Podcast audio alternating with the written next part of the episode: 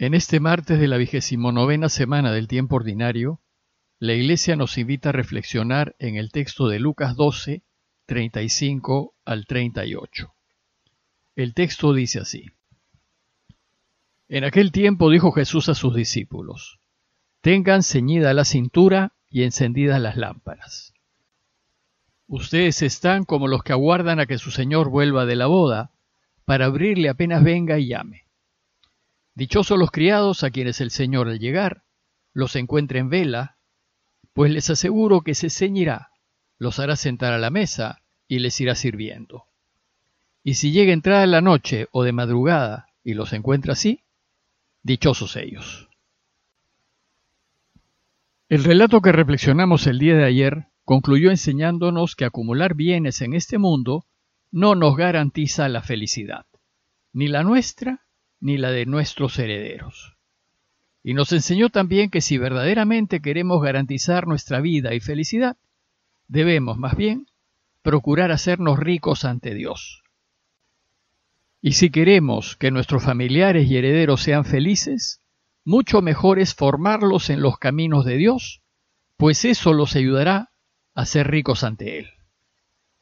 Los padres que quieran que sus hijos sean felices deberán hacer como María y José. Enseñar a sus hijos a amar al Padre sobre todas las cosas, es decir, enseñarles a amar la verdad sobre todas las cosas, la justicia y la vida sobre todas las cosas, y enseñarles a ser generosos con el prójimo y compadecerse de quienes pasan necesidades.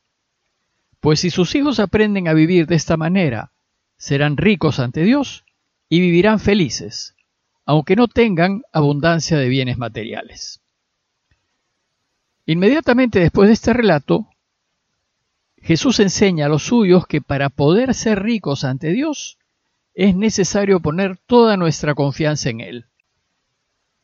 Y que en vez de buscar asegurar nuestras vidas con medios materiales, debemos asegurarlas con Él, pues Dios es el mejor seguro que podamos tener. Y confiar a ciegas en que si lo elegimos, Él cuidará de nosotros y nos hará felices. Sin embargo, la lectura continuada no comenta en el día de hoy este pasaje. Lo deja para una ocasión más propicia. Hoy más bien nos propone el texto que les acabo de leer, que trata de la venida del Señor y es una invitación a reflexionar acerca de nuestro futuro se relaciona directamente con el desenlace de la parábola que comentamos ayer. La parábola de ayer terminó anunciando la muerte, esa misma noche, de aquel que vivió su vida acumulando riquezas a fin de asegurarse y vivir cómodamente el resto de sus días.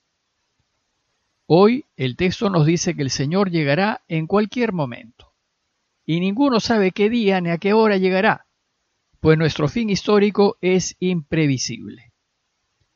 El tema de hoy es pues el de la muerte, o el del fin de nuestra existencia terrena. ¿Y qué nos enseña la Iglesia acerca de esto? La Iglesia, a partir de las enseñanzas de Jesús, enseña que nos encontraremos con Dios en dos momentos históricos.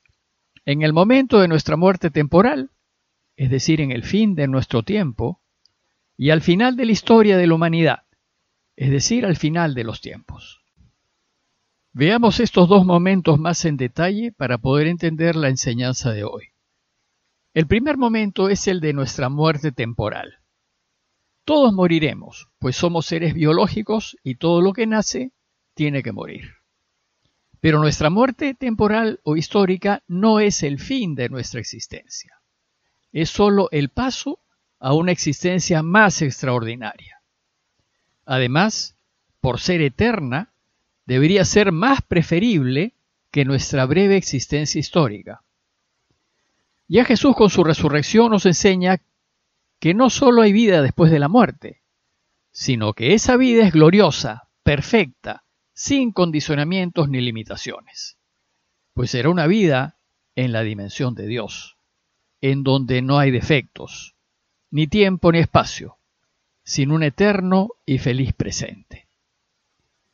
El cristianismo enseña que hemos salido de Dios, que hemos sido creados por Él y que estamos destinados a volver a Él, si queremos, para vivir eternamente felices. Es decir, no somos eternos, porque hemos tenido un inicio, hemos sido creados, pero sí somos inmortales, pues viviremos para siempre. Y la existencia que nos espera debe ser tan extraordinaria que a la luz de su próxima condena a muerte, Jesús dice a sus discípulos en Juan 14, 28, si me amaran, se alegrarían de que me fuese al Padre. Es decir, deberían alegrarse de que muera. Pues para Jesús, lo más extraordinario que nos puede pasar es que volvamos al Padre. Pero al Padre volveremos si queremos. Es decir, nuestra vuelta a Dios depende de nosotros y de cómo decidamos vivir esta vida, de cómo ejerzamos nuestra libertad. Podemos vivir la vida buscando hacernos ricos para nosotros. Y si para hacernos ricos y asegurarnos esta vida, faltamos a la verdad, nos corrompemos, coimeamos, abusamos de los demás y somos injustos, entonces no volveremos. Y no porque Dios no quiera, Él sí lo quisiera, sino porque nosotros no queremos. En cambio, si vivimos nuestra vida eligiendo lo de Dios, haciendo lo que Él quiere y poniendo en práctica su voluntad, es decir, si buscamos hacernos ricos ante Dios, sin duda volveremos a Él. Pero vivir haciendo lo que Dios quiere supone, de nuestra parte, estar muy atentos o como dice el texto de hoy, supone tener ceñida la cintura y encendidas las lámparas. Ustedes, dice Jesús, estén atentos y vigilantes, como los que aguardan a que su Señor vuelva de la boda, para abrirle apenas venga y llame. Hay pues que vivir la vida con las riendas cortas, siempre procurando hacer el bien, ayudando, sirviendo, para que cuando Dios toque la puerta de nuestras vidas, podamos abrirle con inmenso gozo, y mostrarle con una gran sonrisa todo lo que hemos hecho por Él. El segundo gran momento de encuentro con Dios es el fin de la historia de la humanidad. Desde sus inicios, el cristianismo ha sostenido que Jesús volverá por segunda vez para poner fin a la historia que conocemos. Ese momento será grandioso y bueno para todos, pues derrotará definitivamente al mal y reinará para siempre. En ese momento su justicia y su paz inundarán la tierra, y no habrá daño, ni habrá mal, ni dolores, ni lágrimas, y la muerte será definitivamente vencida. ¿Cómo pues no querer que venga? La iglesia naciente esperó con ansias la segunda venida del Señor, pues el bien iba a ser universal. Y ellos pensaban que iba a venir inmediatamente. Y la iglesia pedía constantemente que venga, Ven, Señor Jesús, rezaba. Desgraciadamente, los tiempos de Dios no son nuestros tiempos, y todavía los seguimos esperando. Bueno, pues sucede que nadie sabe ni el día ni la hora del fin de la historia. No sabemos cuándo llegará. Ojalá llegue pronto. Tal vez llegue antes de que muchos de nosotros pasemos por la muerte temporal.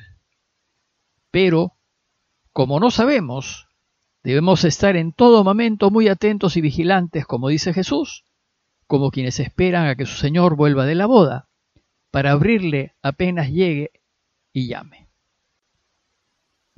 Quienes viven sus vidas a la luz de la justicia y de la verdad, procurando actuar siempre rectamente, buscando ayudar y servir a todos, son como aquellos empleados que están listos para recibir a su Señor cuando toque las puertas de la historia. De estos, Jesús dice una bienaventuranza muy bonita. Dice, Dichosos los criados a quienes el Señor, al llegar, los encuentre en vela. Les aseguro que se ceñirá, los hará sentar a la mesa y les irá sirviendo. Felices seremos, dice Jesús, si Dios nos encuentra preparados, tanto para el momento de nuestra muerte temporal e histórica, como para cuando llegue por segunda vez.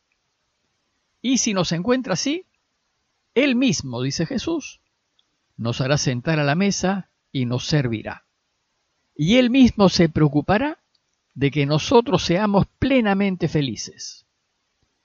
La imagen que usa Jesús es la de un banquete o fiesta, en donde celebraremos eternamente y con todos los que queremos la victoria de la vida. El Señor concluye diciendo, y si llega a entrada la noche o de madrugada y los encuentra así, felices ellos. Bueno, pues como no sabemos cuándo vendrá, no podemos bajar la guardia. En todo momento debemos vivir en la verdad, sin nada que esconder ni avergonzarnos, y vivir siempre en la justicia y sin deudas pendientes con otros. Es decir, debemos en todo momento buscar hacernos ricos para Dios, pues esto es lo único que garantiza nuestra vida y felicidad eternas. En conclusión, los invito a revisar nuestras vidas y considerar si estamos listos y preparados para que en cualquier momento venga el Señor. Y si no lo estamos, ver qué debemos hacer para corregir esta dificultad. Pidámosle a Dios la gracia de no perder nuestro norte y su ayuda para que a pesar de todas las dificultades que podamos tener, nos enriquezcamos para Él viviendo en honestidad y bondad. Parroquia de Fátima, Miraflores, Lima.